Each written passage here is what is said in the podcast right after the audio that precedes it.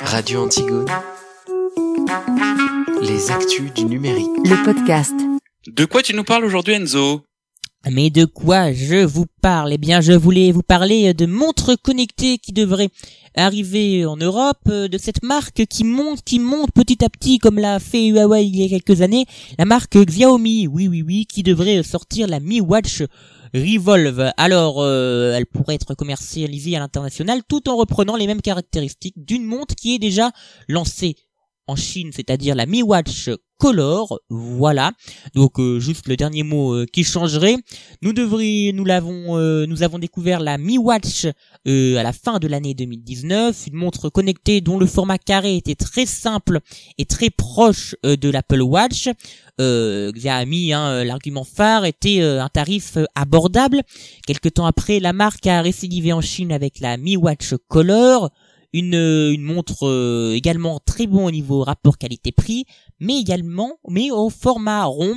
Or, euh, pour l'instant, aucun de ces appareils n'a vu le jour en France pour le moment, mais donc la donne pourrait changer puisque la Mi Watch Color devrait être commercialisée à l'international sous un nom différent. Je vous l'ai dit, il s'agirait de la Mi Watch Resolve, allégation qui nous vient de XDA développeur qui a trouvé des mentions à ce tel produit, à ce produit dans la dernière version de l'application Mi Watch. Ah oui, parfois il faut tout simplement chercher dans des mises à jour d'applications euh, qui sont faites avec des nouvelles avant même qu'on ait l'annonce officielle.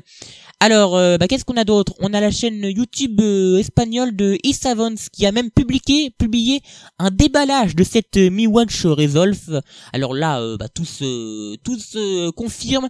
le vidéaste a expliqué avoir trouvé cette montre sur le site marchand AliExpress pour environ 90 euros.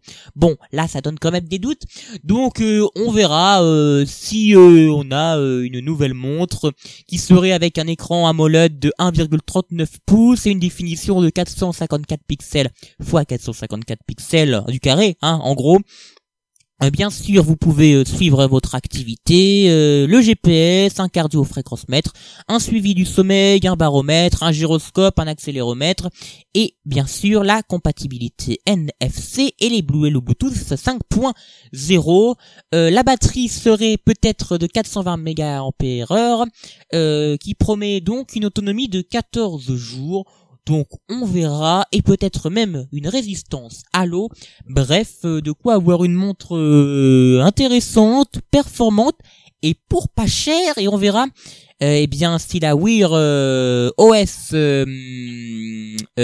non oui pardon. Je disais nous verrons si cette montre aura l'interface qui est basée sur le Wear OS de Google ce qui est fort probable puisque l'on reste sur du Android. On attend peut-être une sortie cet été ou euh, un peu après, nous verrons cela. Tous les podcasts de Radio Antigone Tour sont à retrouver sur tour.radioantigone.com.